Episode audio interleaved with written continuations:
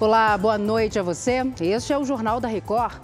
Ministro da Justiça defende regulação de redes sociais para evitar ataque a escolas.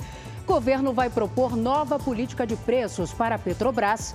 O Jornal da Record já está no ar.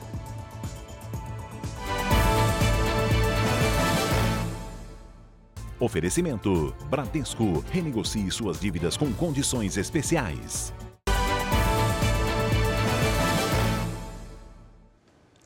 A Polícia Civil de Santa Catarina pediu a quebra do sigilo telefônico do homem que invadiu uma creche e matou quatro crianças em Blumenau. Durante a noite, o criminoso foi transferido para o presídio regional da cidade. Ele vai responder por quatro homicídios triplamente qualificados e por outras quatro tentativas de homicídio. Dos cinco feridos, quatro precisaram ser internados, mas devem receber alta nesta quinta-feira. As quatro crianças que morreram tinham entre 4 e 7 anos. Os corpos foram liberados do IML e vão ser velados pela manhã. Durante a noite, pais, professores e moradores se reuniram em frente à creche para uma vigília em homenagem às vítimas. O ministro da Justiça e Segurança Pública defendeu a regulação das redes sociais como estratégia para impedir novos atentados em escolas pelo país. O Matheus Scavazini tem os detalhes para a gente ao vivo, direto de Brasília. Oi, Matheus, boa noite. Boa noite para você, Salsi. Flávio Dino defendeu que as plataformas precisam ser responsabilizadas por perfis e páginas que estimulem atos violentos contra escolas. Segundo o ministro, essa regulação e fiscalização é fundamental. Ele destacou que é inaceitável que essas ameaças circulem na internet e que as plataformas não façam nada. Flávio Dino disse que, além da regulação legal, é preciso também uma autorregulação com protocolos das empresas privadas. Também ressaltou que uma internet desregulada está desalinhada com as boas práticas internacionais e que isso acaba fazendo com que a violência se sustente. Salce. Certo, Matheus. Até já. A Justiça de Minas Gerais suspendeu a liminar que obrigava a prefeitura a aumentar o valor da passagem de ônibus. A Virginia Nalon explica melhor para a gente. Oi, Virginia. Ei, Salso, boa noite para você. As empresas queriam que as tarifas passassem para R$ 6,90, mas o Tribunal de Justiça alegou que o reajuste de 53% causaria graves impactos econômicos e sociais aos cidadãos. Nesta quarta-feira, os vereadores de Belo Horizonte anunciaram que vão abrir um procedimento para tentar anular o contrato das empresas de ônibus com a Prefeitura. Eles se baseiam em um relatório do Ministério Público de Contas do Estado que apontou fraudes na licitação. Então, por enquanto, as passagens continuam custando R$ 4,50. Salce. Obrigada pelos detalhes, Virgínia. E a Polícia Rodoviária Federal vai aumentar a fiscalização nas estradas durante o feriado prolongado. A operação vai até o fim da noite de domingo. O Pedro Paulo Filho tem os detalhes para a gente. Oi, Pedro, boa noite. Oi, Salso. Uma boa noite para você, boa noite a todos. Olha, essa operação anual orienta os motoristas sobre os riscos de dirigir em alta velocidade e também depois de ingerir bebida alcoólica, o que, segundo a PRF, são as principais causas de acidentes nas estradas. Haverá reforço de efetivo policial nas principais rodovias federais que cortam o Brasil. Os agentes vão atuar principalmente nos horários e locais com maiores índices de acidentes. Aqui no Rio de Janeiro, a concessionária responsável pela BR-101 estima que 400 mil veículos rodem pela rodovia que corta o estado durante esse feriado prolongado. Os policiais também vão atuar para coibir infrações de trânsito, como excesso de velocidade, ultrapassagem proibida, falta de uso de segurança e da cadeirinha para as crianças e uso de celular ao volante. Salsa. Obrigada, Pedro. Pelo menos cinco pessoas morreram após um tornado atingir o estado americano do Missouri. Segundo autoridades, o fenômeno passou por um povoado na área rural do país durante a madrugada desta quarta-feira. Casas foram destruídas e árvores arrancadas. No estado de Iowa, um morador conseguiu registrar quando um tornado avançou por uma plantação. Neste ano, mais de 60 pessoas já morreram por causa de tempestades e tornados nos Estados Unidos. O governo do Japão divulgou pela primeira vez imagens de um dos reatores da usina de Fukushima, 12 anos após o desastre nuclear. O vídeo mostra que parte do concreto cedeu e que a estrutura metálica que dá suporte ao núcleo do reator está parcialmente exposta. Segundo autoridades, uma investigação será feita nas próximas semanas para avaliar os danos. Em março de 2011, a usina foi atingida por um terremoto seguido de um tsunami. De volta ao Brasil, atenção, porque a campanha nacional de vacinação contra a gripe vai começar na segunda-feira. A Carolina Belim antecipa para a gente os detalhes. Oi, Carol, boa noite. Oi, Salsi, boa noite para você, também para quem nos acompanha. Isso mesmo, a vacina que protege contra o vírus influenza da gripe vai estar disponível para o público-alvo determinado pelo Ministério da Saúde. Aqui na capital paulista, a vacinação seguirá um cronograma com duas etapas. A partir de segunda-feira, então, podem se vacinar idosos, crianças de seis meses a menores de seis anos, gestantes, mulheres que acabaram de dar à luz, pessoas com baixa imunidade e indígenas. Então, a partir do dia 17 de de abril, a campanha abre para os demais grupos prioritários, como profissionais da saúde e da educação. O imunizante vai estar disponível em todas as unidades básicas de saúde. Algumas cidades e estados, contudo, anteciparam a campanha em função do aumento do número de casos de gripe. É o caso de Goiás, que já aplica a vacina Salsi. Obrigada, Carol. Um relatório revelou que ao menos 600 crianças sofreram abusos sexuais de lideranças católicas ao longo de 60 anos. Os casos aconteceram em Maryland, nos Estados Unidos. O documento de mais de 400 páginas foi apresentado pelo Procurador-Geral do Estado. De 1940 a 2002, mais de 150 padres e outros integrantes da Igreja Católica participaram dos abusos. O material ainda revelou que a maior arquidiocese do estado estava mais preocupada com evitar escândalos sobre o caso do que com proteger as vítimas. A ONU condenou a decisão do Talibã de proibir as mulheres afegãs de trabalharem nas Nações Unidas.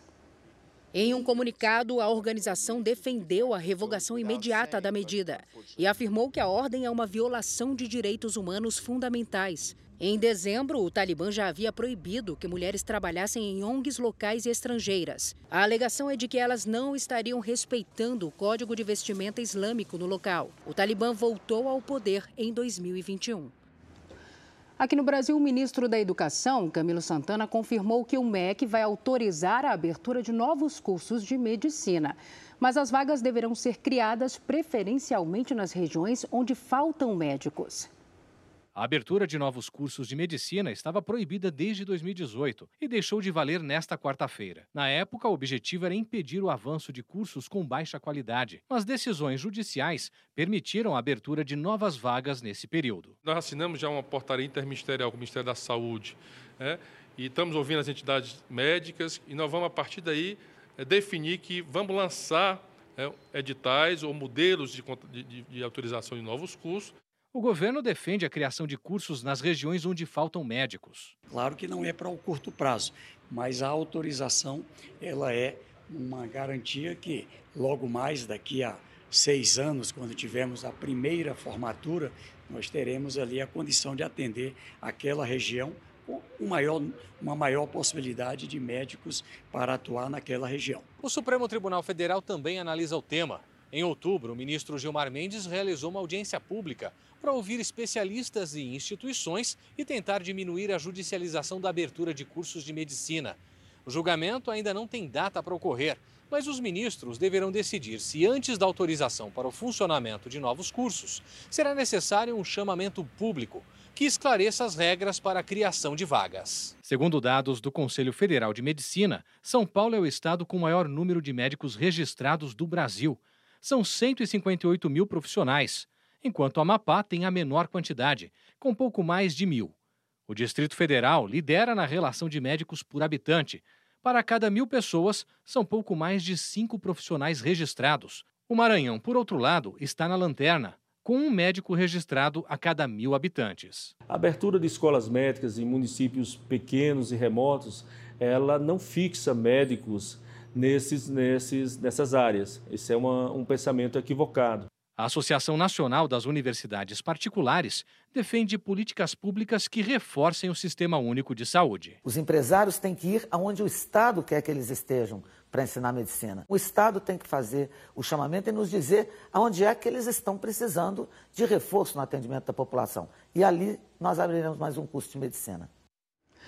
A capital de Cuba registrou filas quilométricas nos postos de combustíveis.